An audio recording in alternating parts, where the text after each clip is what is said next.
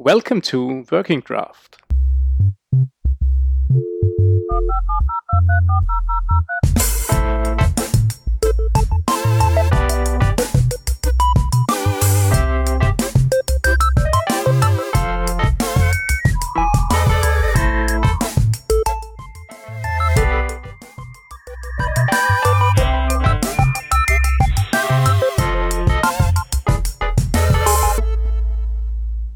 Right, so we are here for another round of Working Draft on tour.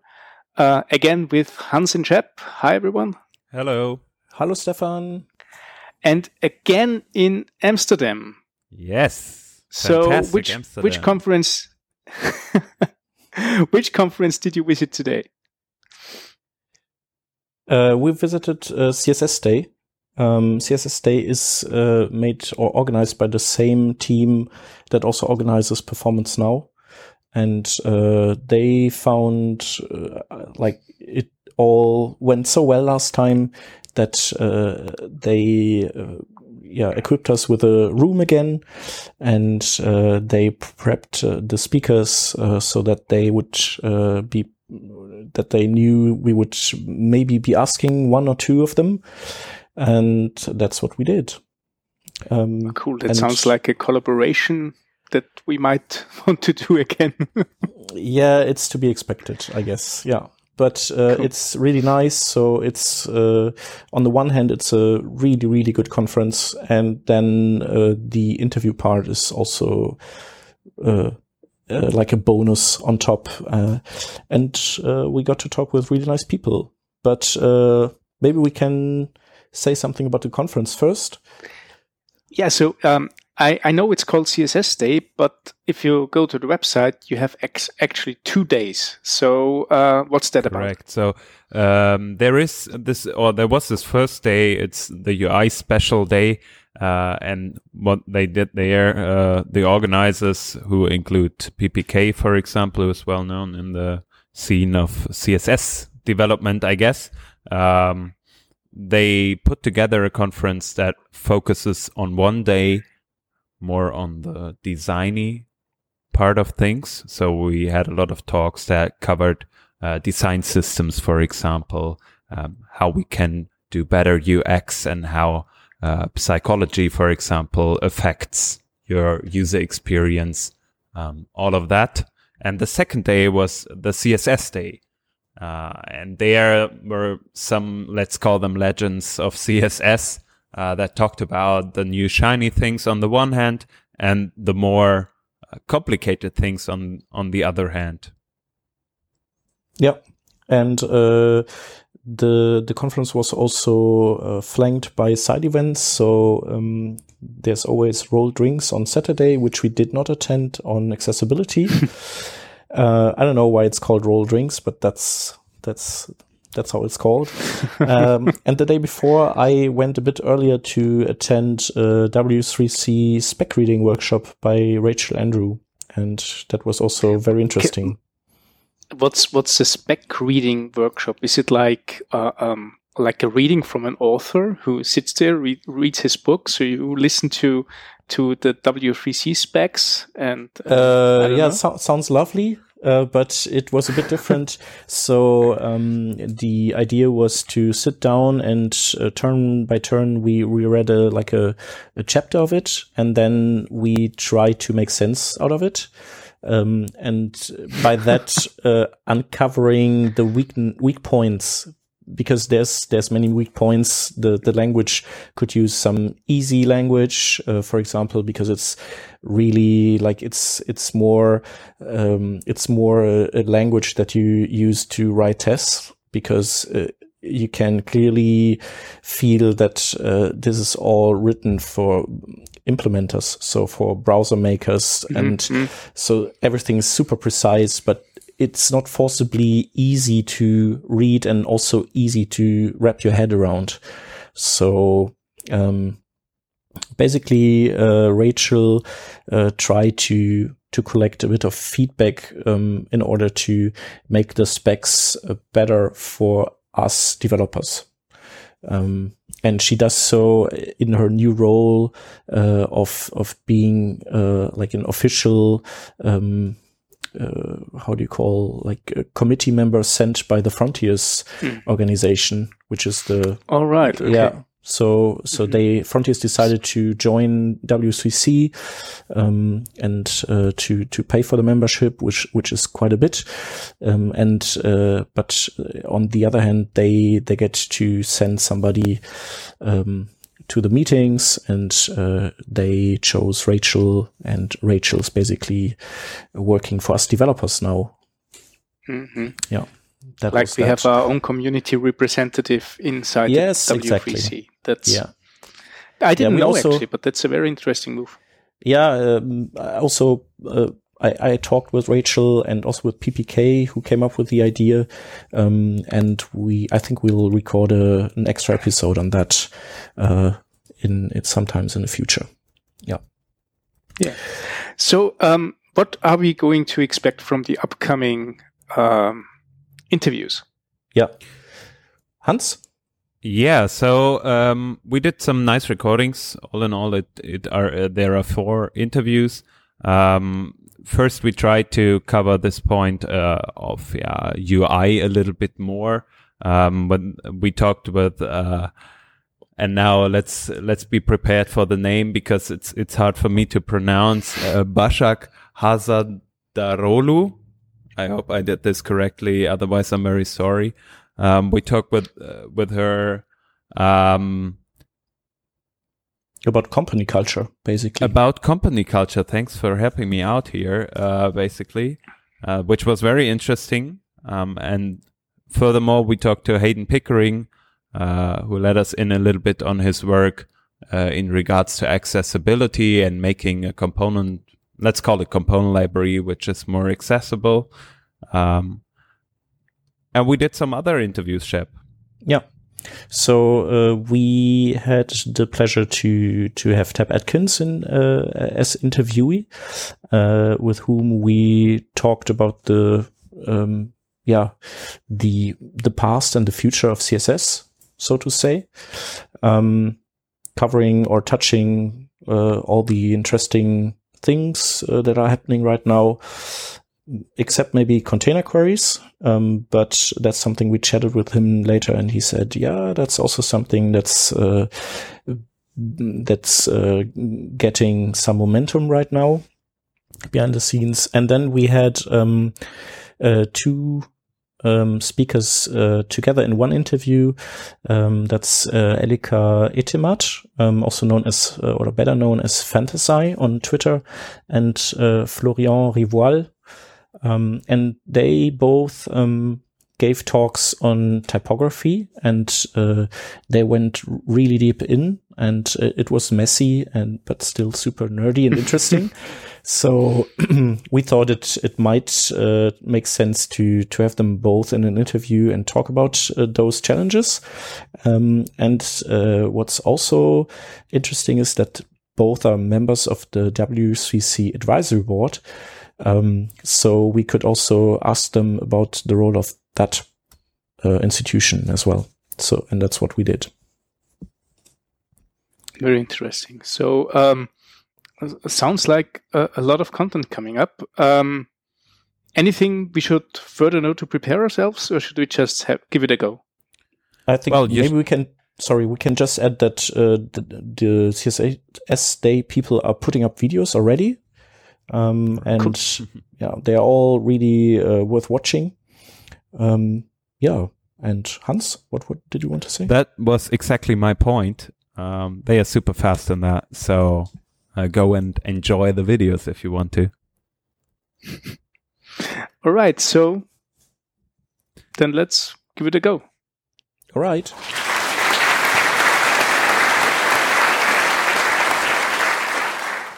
Let's start this. Great. Yeah, so we are at uh, CSS uh, con- uh, CSS Day conference 2019, and uh, um, we that is Hans, Hi. and I'm Christian, and we have two guests. Uh, one being Elika uh, Etemad, Yeah. right? Yeah. And Florian uh, Rivual, Revoal. Rivual, français. Um, and yeah, thank you for being here. Um, you both pleasure. presented today um, about uh, like uh, uh, topics that are uh, sort of coming from the same complex, uh, being not layout, but rather, or not the basic layout stuff, but rather text layout and difficulties with that. So maybe we can quickly talk about those two topics. So, Erika, you, you talked about something that's a bit more in the future, I guess. Yeah. Tackling vertical rhyme, and we can also define what that is Yeah. uh, in a moment. And uh, Florian, you talked about um, the ins and outs of uh, text wrapping or line wrapping, um, which I found super interesting and was also very nerdy. and I guess it's because you have a background with Chinese publish, uh, Japanese publishing, the publishing industry, right? And that's why you're an expert in that. Uh, in part, yes. And I mean, taking it from the CSS story a little bit, over the last few years, the macro level of layout tooling has ever uh, uh, emerged uh, from the principles that we've had for 20 years. And so now we have Grid and we have Flexbox. And finally, it's possible to use CSS the way it's intended to do the general layout of your page. In the past, uh, the intent was kind of there, but we had to rely on small combination of tricks and hacks that had been learned to to make the the design possible, and that was limiting. Now it's possible at the macro level to do good layout, good design, and and set your page up, which is raising the bar. And when people are starting to good do good design, they say, well, how about typography? And this has been brewing in CSS for a while as well. The topics we've been touching about, also old ideas that have been brewing for a while. Uh, the the way you can line um, you can break a line control whether how it works which is different in many languages this has been in css for a long time and elika can probably talk about that because that's the spec she got involved in css for in the first place Yeah, I've been literally editing the CSS text specification since 2004. Okay. And uh, prior to that, somebody else was working on it. So it's been a long time trying to get uh, line breaking and um, in an international way sorted into CSS. And uh, part of the reason it's taking so long is being distracted working on the, all these other things like CSS2 and interop Yeah. and then grid and flexbox and stuff. Um, but yeah, the goal was to try and make uh, CSS really worldwide and to handle an international the international audience that it has. Um, because the original um, people working on CSS technology were all from Western background, and so they didn't have as much experience with the typesetting requirements of other writing systems. Um, and so this has been an effort that was started, I think, first by Microsoft was pushing it initially, um, way back in the day to try it and improve the typesetting for other languages and writing systems. Um, unfortunately, they sent people who had expertise in the in, in the requirements, but not so much in how to integrate it with CSS layout. And so we ended up having to rewrite the spec from mostly from the bottom up um, because it was kind of a mess, both in design and also just the, the level of um, specificity was not there to actually make interoperable implementations. So, Uh, And to speak a little bit, combining the question that you asked about how uh, how I got into this, and to speak a little bit about how important this can be for other countries. Uh, initially, I was working at a Japanese electronics company, uh, making software for cell phones and to read books. And this is before the iPhone, where telephones were they were not quite as smart as they are now. Uh, but we still wanted to have ebooks, Japanese ebooks on the phone. And so we needed to have some kind of layout system, some kind of rendering, some, and so I, I, I worked on this. And this was very, very primitive. We didn't have floats. We didn't have tables. We didn't have anything like grid and flex. Uh, I think we couldn't even change the font.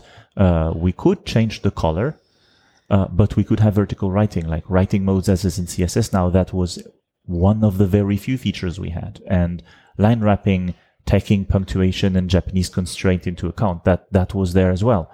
uh, Japanese book publishers came to us and said, like, unless you're going to do this properly, we're not going to put our books there. The layout is our branding. If it's bad, we'd rather not sell it at all. And so I had started in this, uh, having written a layout engine that did nothing except the few things CSS couldn't do yet. Uh, and for everything else, it was extremely basic, but it had that.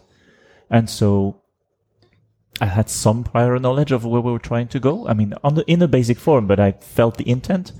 And after that, if you have interest and persistence, um, the rest comes along. Yeah, nice. If we skip a little bit to today, I think uh, one of the pr- uh, problems that you tackled, um, Elika, was uh, the vertical rhyme of text, especially Yeah, the vertical rhythm. the vertical rhythm. Uh, maybe you can iterate a little bit on that. Um, yeah, sure. So uh, now that we're diving down into typography, I think one of the biggest asks we get from the community is to have a better model for laying out lines of text. Um, and one of the biggest frustrations is that the spacing between lines is inconsistent. Um, and it would be nice to be able to have that spacing be consistent across interruptions in the spacing, such as paragraph breaks and headings, which are in a different size font, or images and things like that. Um, but the biggest thing is really just if you have a block of text, can get it to be consistent? And because of the way the line layout model was developed in CSS, it really hardly ever is. Um, so we're looking at trying to uh, switch into a new layout mo- model for lines, and uh, it's a little tricky trying to figure out how to make that work in a way that gets the consistency of spacing, but also preserves the um, the principle in CSS that you don't want things to overlap by default. Um, that if somebody puts something on the line that really is too big, that we try to make some space for it. Um, unfortunately, measuring text is hard. Uh, there's some font metrics provided, but they're inconsistent and inconsistently provided. Um, So this is a direction that we've been trying to figure out in the CSS inline layout level specification.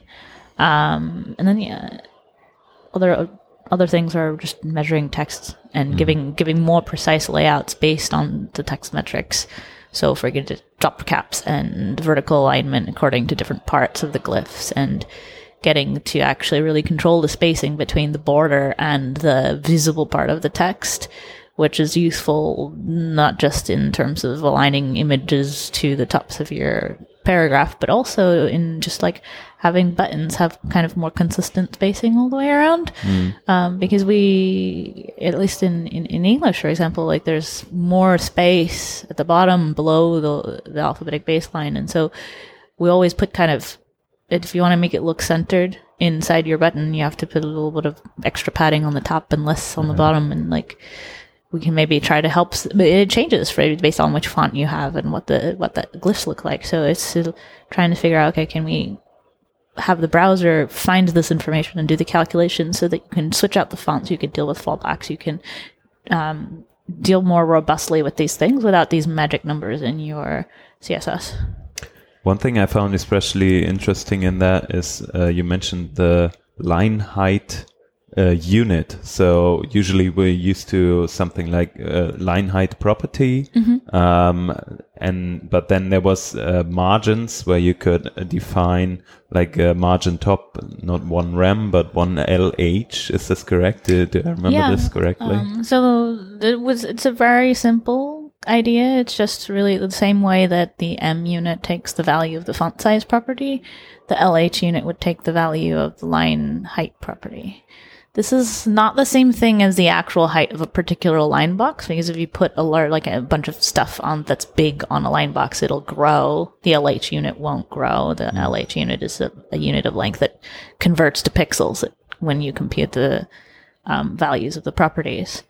But um, it's a very simple thing for the browser to calculate, comparatively speaking, and uh, probably makes it a little easier to lay out sites without having to worry about, okay, what was my line height again in this paragraph, and do I want to be using that instead of em's in this particular bit of measurement? Uh, oftentimes, when we talk to people who come with a strong typography background, uh, they'll kind of think this is all weird and say, "What are you talking about? What? you- why this? Why is this hard?" Is no, it's not hard. Browsers are just terrible. We had this 18 years ago in InDesign.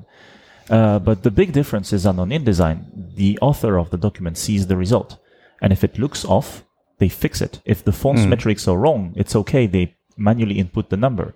If the uh, text is a little bit too long to fit on the magazine page, they call the person who wrote the article and they rephrase it. Yeah. You can't do that when you're rendering on, on the user's computer. And all the smarts have to be in the system. And so the difficulty of making it work is CSS is not to just make it possible, but to make it robust to all the things that can happen on the net, whether it's the font missing, the screen being different, a new device being invented and your website still has to work there, uh, the network being slower, and, and all of that creates a lot of of complexity in the system that when it works, it really works robustly, but getting to that point takes a while. Yeah. which is a similar process for grid layout also. They're like why can't we just put stuff into a square a bunch of squares and i'll give you some lengths and percentages and it'll be fine. And we're like well that's not what we're trying to build. We're trying to build a system that will really be able to handle different amounts of content different fonts different screen sizes in a way that expresses that can handle the actual intent of your design, not in a very mechanical way with a lot of pain and frustration, but that actually understands the sizing relationships among stuff. And mm-hmm. so trying to get that for typography, that philosophy towards typography in CSS is also something we want to do. So just being able to say, I want the the, the alphabetic baseline to be like 16 pixels below the top of the box doesn't really satisfy the problem because what if somebody zooms the text size that's an accessibility feature. It's not going to work if you have a lot of fixed numbers in your thing and if the font changes, etc. This doesn't work. And in InDesign, people just adjust stuff. Like if you're if a try to do a drop cap, like and the metrics in the font aren't set up to make things align, then you just kind of adjust it, and you can't do that in CSS. Yeah. From your talk, what I what I uh, thought about was it's pretty complex to think about all of the numbers uh, that are there and all of the um, problems that can come up in in other languages that I am not used to, like uh, I don't know Japanese, for example, or maybe even Arabic or any other language uh, which doesn't use the Latin uh, character set. Um, so yeah, I believe it's a hard hard job to figure that all out. I think one of the things that I found um, to be kind of difficult that it seemed nobody had really been really looking into it was that we could find experts on a particular t- region's typography, but Yeah. Um, sometimes, not always, and it is sometimes hard to find, but they didn't really think about the combination of writing systems. And hmm. we have to make that work as well in CSS because it's getting, first of all, we can't control the content. Secondly, this is people write all kind of mixes on the web because it's just their personal stuff. If they speak two languages, they're going to mix it up. And thirdly, because the world is getting more global and people are going to be writing multilingual text more often. And so we need to understand what happens when you put Arabic in a vertical Japanese document. It has to do something sensible. It can't just break. It needs to be readable. And so like working through these problems was actually a large part of what I did in like 2004 to like you know around that that those several years there and, and it wasn't until really 2010 that I uh, had the chance to sit down and actually okay let's rewrite how writing modes works because what was there in the original draft was like two or three paragraphs that didn't really work and now it's an entire like I don't know how many pages long it is. It's a long spec. Yeah. Also, one thing I, I, I think you need to, you want to tackle is uh, consistency over multiple specs, so that uh, you have like common wording and or you re- reuse components uh, in many specs, so that you don't have similar mechanics working and also being named differently in different specs. That is a really uh, good point. And actually, CSS is such an integrated system that, like, each module that we introduce more or less interacts with almost every other module um, in very deep and complicated ways, often. Like, um, and so some other technologies are more modularized. Like, if you add an API here, it doesn't really particularly interact with the one that in this other library. So, um, but we have to we do have to keep this whole thing consistent in terms of managing the specs. Um, the coordination happens. We've got some tooling that helps with that. Um, Tab Atkins wrote a spec preprocessor, which has automatic cross references for terminology, and so we've been cross-linking. Like if you read a CSS spec these days, some especially layout ones, like it's like every other noun is Yeah. underlined. It's, I was at the CSS uh, specification reading workshop on uh, two days ago Yeah. with Rachel, and yeah, we, we read the whole spec, and there were plenty of these inside. Uh, uh, thanks to this uh, cross-linking preprocessor, we effectively write English like we write code. We define terms and then we invoke them, and the tool makes the link between the two to make sure that you're calling your functions correctly. Yeah. Uh, and yeah, that integrates all the concepts very closely together. But then we have the same things on our writing as you get on software. Once in a while, you need to refactor it. You notice that you have two things that are kind of trying to do the same but differently, and you have to merge them. And uh, Uh, we saw traces of that as well, and also pieces that that got that uh, were miss, missing out this refactoring. Also, yeah. Yeah. But we, we took notes also. yeah, but- mul- I think you were reading multicol. Uh, no, it was uh, it was uh, the grid. Uh, I think it was was it grid. I think it was no, it was um, direct something direct CSS directional stuff, like with The- uh, like align versus justify and all this stuff, and the the, the inline Align? access logical was it lo- logical logical directions properties? maybe yeah something like that. It, Uh, it, it but it uh, was referring to almost everything. Or the writing mode spec, maybe itself? Did it define No. it? Okay. Uh, well, it's, anyways. it's it's You only read it embarrassing that for I no eight I- hours or yeah, so. but- I think, um, but along those lines, another important point is that um, the inner. It's not just about cross-linking; it's also about making sure the concepts are consistent. Um, and that uh, the CSS working group um, is kind of a hybrid mode working group. We work in kind of in a blend of different levels of independence for the editors and a blend of different level kinds of decision making and discussions from issues that are tracked by text, email, whatever, and also telecons and face to face meetings. Um, and the synchronous time, I think, is really important for keeping CSS consistent. There's I think there's an underappreciated aspect of people being aware of what, much more aware of what's going on in the rest of the CSS uh, system than they would have been if it was just all by email. Because it's very easy to filter your email and be like, okay, I don't, I don't work on the transform spec. I don't pay attention to it. But the transform spec interacts with the sizing spec in certain ways that they use similar box sizes and etc. So there's a lot of areas that it helps to be aware of, and people get more aware of what's going on in the other areas because they're kind of like, okay, well, I block out this one hour every week and I have to listen to people talk about stuff that not all in my area. Um, it expands your understanding of the rest of the system so that we have people whose understanding of how CSS works grows. Um, it also helps us um, that we have people uh, that to have um, to develop kind of an understanding of how the CSS working group makes decisions, what the values are, what kind of thinking process we go through as we solve problems, what are some solutions that we have already that, you know, if somebody solves a problem in this module uh, in a particular way over to Telecon, then I'll be like, oh yeah, we had a similar issue now in my module and I should think about it in a consistent way and make sure that we're approaching the problem the same way. Um, so there's a lot of like institutional knowledge and values and that gets passed around through this synchronous decision making process, which I think is a point that often gets lost around oh, efficient async stuff, which is important and allows a kind of a depth and th- of thought that isn't possible, but there's value also to this kind of discussions.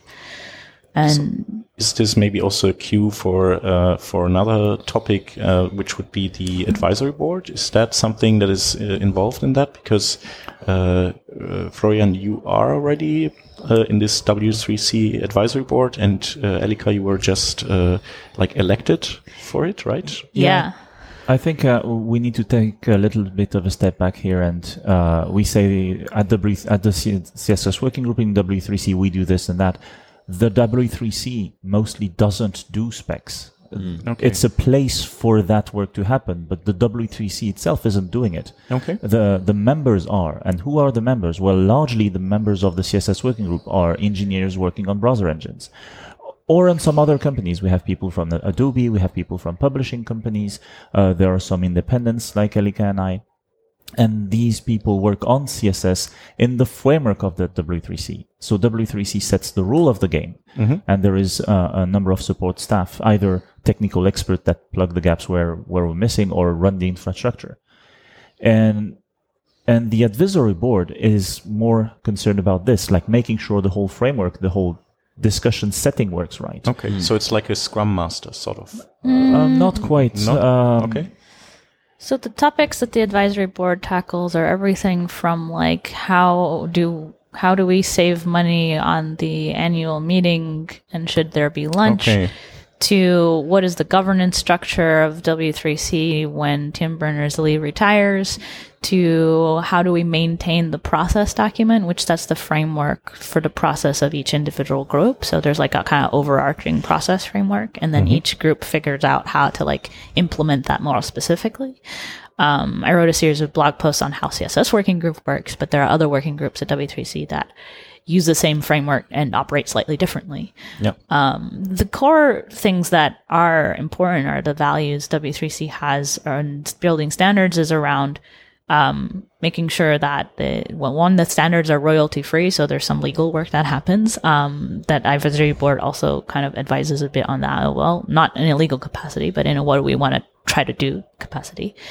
Um, there's also the fact that we try to build uh, standards that are public, open, wi- uh, encourage wide review and the addressing comments, and to do it by consensus and not, you know, by some kind of dictation from on high or anything. It's about getting the group to discuss the problems and figure it out and agree on what's the right way forward by understanding each other's concerns and figuring out okay what's the best solution for us as a as a as a, as a community Okay.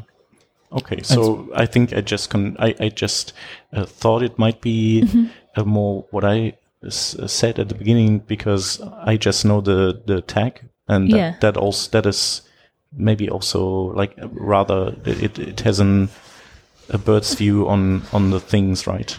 yeah the, Wow. the technical architecture group is trying to keep an overview of all of the technical activities going on at w3c making sure there's reviews trying to figure out what's the overall architecture of the web are we adhering to its principles um, and the advisory board tries to make sure all the everything's running smoothly and Yeah. So the non-technical stuff basically. Right. And so each group has a charter defining what they're supposed to be working on, what people who join it commit to doing. Uh, the advisory board will more check like, are we setting up charters correctly? Uh, are we allocating sufficient staff to different areas? Uh, are we setting up the membership fee high enough that we can pay the staff or is it too high and that's deterring participation? Uh, we the w3c is hosted by four different universities in four different countries. Is this hosting structure working right? Should we employ people the way we do? Uh, what do we do as elika said when the director retires? Currently the director is the f- inventor of the web and so there is a personal decision making at many points which probably doesn't work for anyone else. So do we replace them with a committee, with some committees, with new powers to existing groups? How do we redistribute that? And also, since W3C hires people, uh, it's not the majority participation in working group, but there's still uh, a number of people. Uh, there's the CEO also managing this whole staff, and there's a number of issues that crop up all the time. And uh, of course, the CEO is running the thing, but it's good to have a group to to throw ideas at and see, okay, if we do it this way, how would the membership react? And this is this is what we we're there for. Okay. Yeah. It's really interesting to get some insights on this because usually if you're just uh, just someone who, who uses this in inverted uh, commas, uh, uses CSS and sometimes get a brief idea of how the process works and then getting the insights from you as experts, uh, this is really great. So thank you for that. That was uh, Yeah. Thank you for good. joining us. Yeah, My pleasure. and no problem. Taking the time. Thank you. Yeah. And uh, have a great evening. thank you Thanks very a much lot. Thank you. Bye. bye And this concludes the interview we did at CSS Day 2019 in Amsterdam. Yes, and thank you for listening. Uh, if you think uh, you've discovered a nice new podcast to listen to in a regular manner, then uh, we'd like to warn you that you, we are usually a German podcast. Um, Um, and yeah, sorry for that. Uh, and but we record uh, English episodes from time to time. So if um, that doesn't push you away, then uh, we would be happy if you'd follow us. And uh, if there's some feedback, please uh, send it to our Twitter. That's uh, at Working Draft, or uh, drop us an email at comments at workingdraft.de. Right. And with that, thank you again for listening.